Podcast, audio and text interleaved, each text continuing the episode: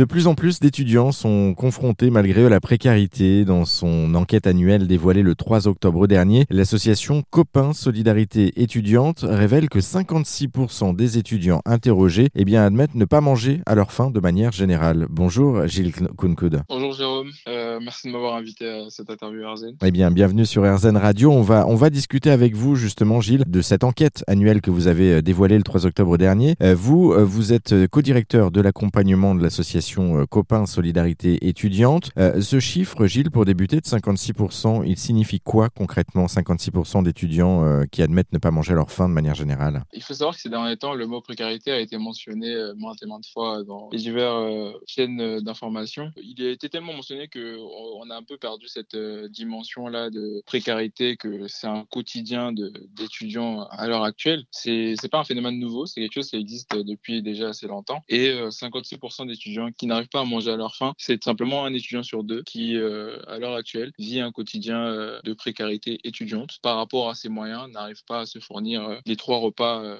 minimum de la journée lors de ses études, tout simplement. Donc du coup, si je comprends bien, c'est des étudiants qui sautent un repas, par exemple, puisqu'on apprend dans l'étude que 85% des étudiants ont déjà sauté un repas, euh, vous, vous l'expliquez notamment faute d'argent, ou qu'un étudiant sur trois ne prendrait qu'un repas par jour, en fait. Oui, oui c'est bien cela. Euh, déjà, il faut prendre en compte le fait que le coût de la vie est assez important vis-à-vis de maigres ressources qu'ils disposent. Il est plus facile de se dire, quand on arrive euh, dans un magasin, par exemple, lors, lors, de, lors de nos courses quotidiennes, de se dire que voilà, bon, on va pas prendre des céréales pour pas manger le matin, pour essayer de rentrer dans les budgets et pouvoir finir les fins de mois.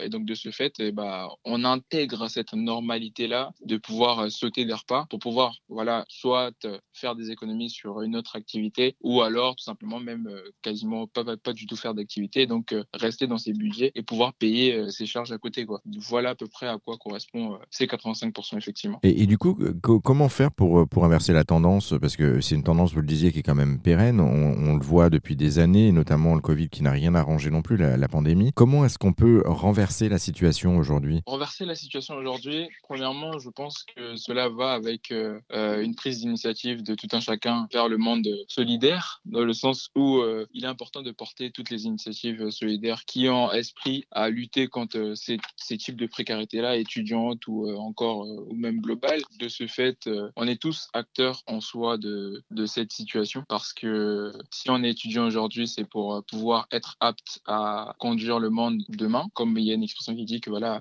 les étudiants sont l'avenir de demain. Et donc, de ce fait, si les étudiants à l'heure actuelle ne peuvent pas suivre leurs études dans des conditions normales, et eh ben, l'avenir du monde en tant que tel, enfin, du monde du pays, est quant à lui aussi influencé. Et donc, de ce fait, tout acteur de la, de société a aussi une part, un devoir d'agir sur cette situation-là en participant, soit en aidant, soit ou même tout simplement par des partenariats ou une quelconque initiative à toutes les structures qui permettent de lutter contre cette précarité-là, comme bah, Tout simplement, la nôtre, qui lutte contre la précarité étudiante. Ce que j'allais dire, on n'est euh, jamais mieux servi que par soi-même malheureusement, mais en tout cas, euh, Copain Solidarité étudiante est présente justement pour aider les, les étudiants en précarité, euh, précarité au sens large, on le rappelle.